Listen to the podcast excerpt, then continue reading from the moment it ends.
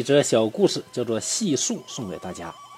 这篇故事跟前边的偷桃啊非常相似，讲的是民间的两种戏法。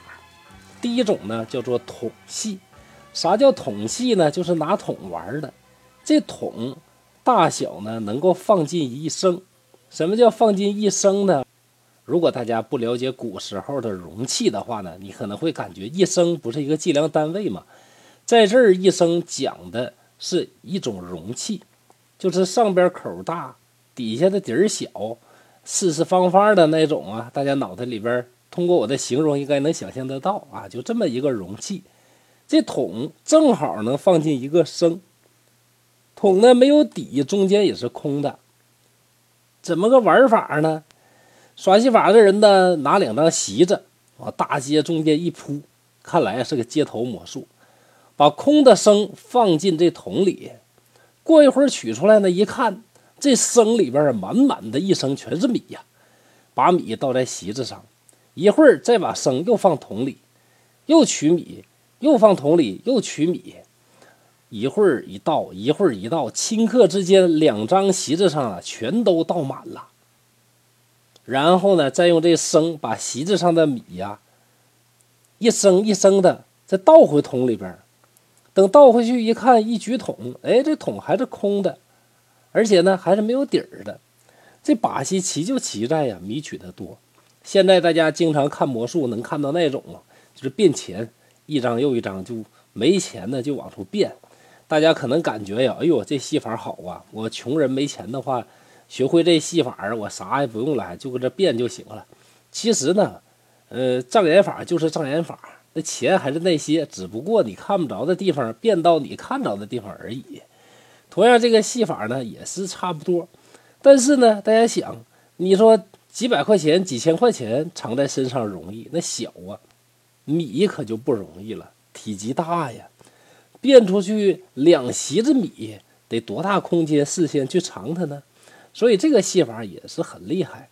我查阅了一下啊，这个网上相关的记载。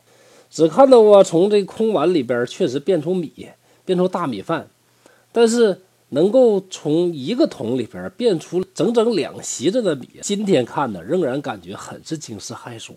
所以这个戏法啊很厉害，不知道有没有一天呢，哪位高手魔术师呢能够把它还原实现？另外一则故事啊更有意思，说的呀是利津县这么一位神人。这神人叫什么名呢？叫李建田。听这个名字就知道出自于《易经》，叫“见龙在田”。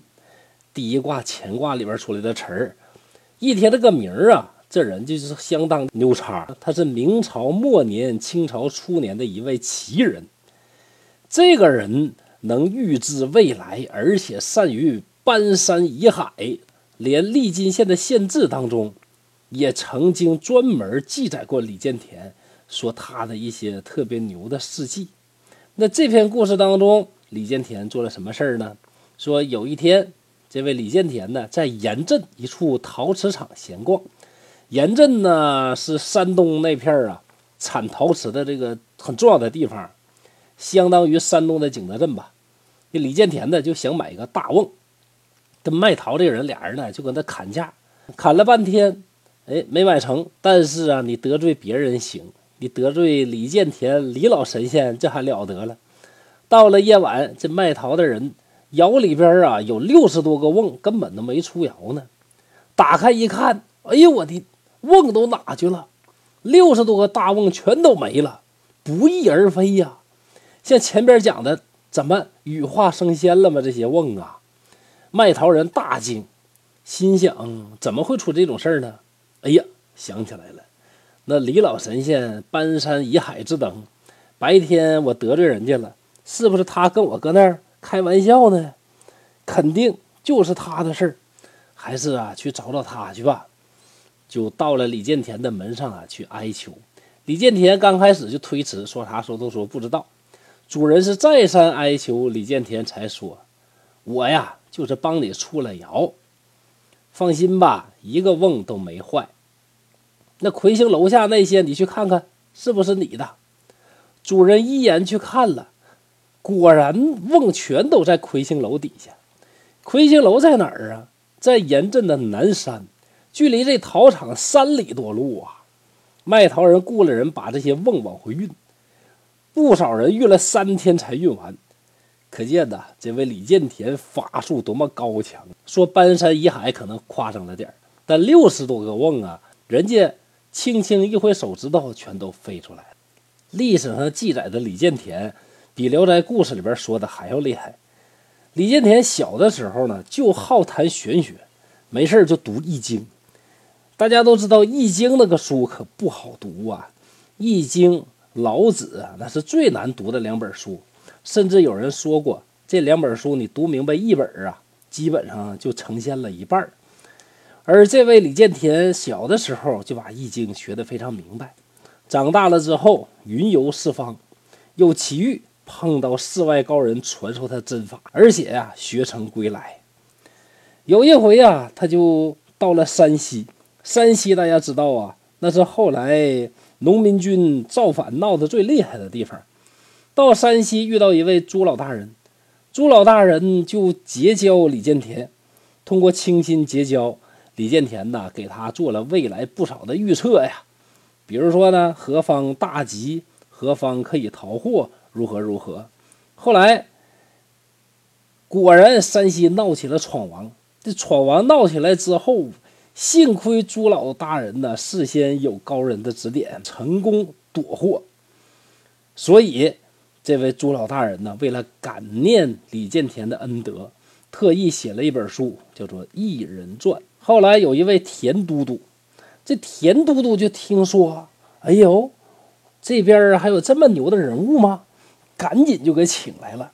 请来之后，这个阶段呢，正好赶上流寇啊，也就是农民军劫掠。河南呐、陕西啊等等这个各省，每天呢就派人呢奔驰几百里，急报我军中的一些战报。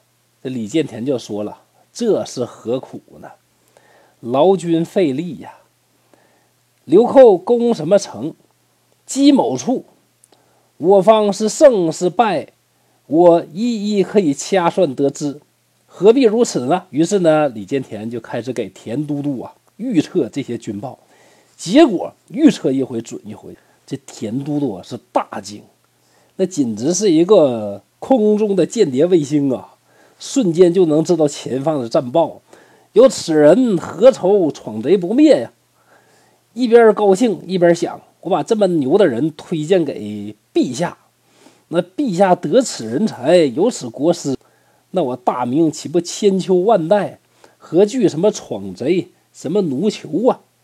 赶紧往上推荐，但是李建田说什么也不同意。这说明，虽然李建田仙术高明，但是他也知道，明王清兴乃是天下之大事，不能逆转。就像咱玩三国杀里边诸葛亮说那句话，叫“知天意，逆天难”，这是一样的一个道理。